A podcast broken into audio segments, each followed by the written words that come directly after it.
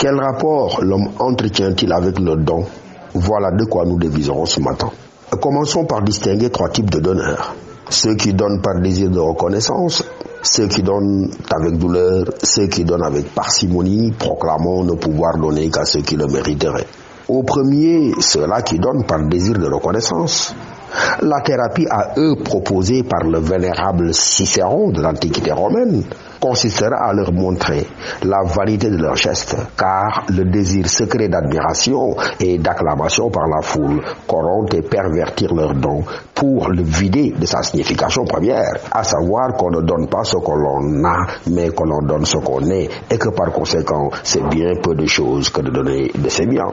Au second, ceux-là qui donnent, nous disons, dans la douleur, la thérapie leur sera appliquée par le vénérable Shahmadou Bamba, leur disant simplement que donner dans la douleur, c'est simplement vivre dans la douleur des acquisitions terrestres et que cette même douleur sera leur baptême. Enfin, à ceux-là qui ne prétendent offrir qu'à ceux qu'ils mériteraient, c'est une thérapie proposée par Dr Socrate qui leur fera comprendre qu'un tel langage consistant à dire je veux bien donner, mais je ne donne qu'à ceux qui le méritent, que ce langage-là enseigne Dr Socrate, un langage si funeste, si pervers, ne peut convenir qu'à l'homme. Il ne conviendra ni à l'arbre ni à l'animal. Oui, c'est docteur Socrate qui nous enseigne que la sagesse de l'arbre, la sagesse de l'animal sont choses infiniment plus grandes que celles de l'homme.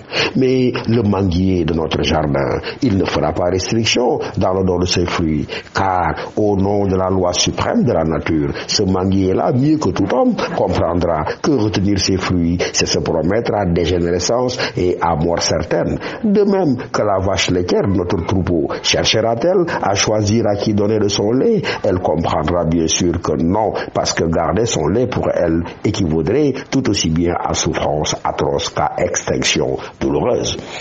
Dès lors, ceux-là seuls, mais qui ont peu et donnent entièrement, sont ceux qui croient à la vie, à la beauté de la vie, et ceux-là, leur coffre ne sera jamais vide. Joie, félicité seront leur récompense éternelle. Alors la leçon de sagesse, elle consistera à retenir, mes amis, donner, c'est vivre, retenir, c'est périr. Bonne méditation.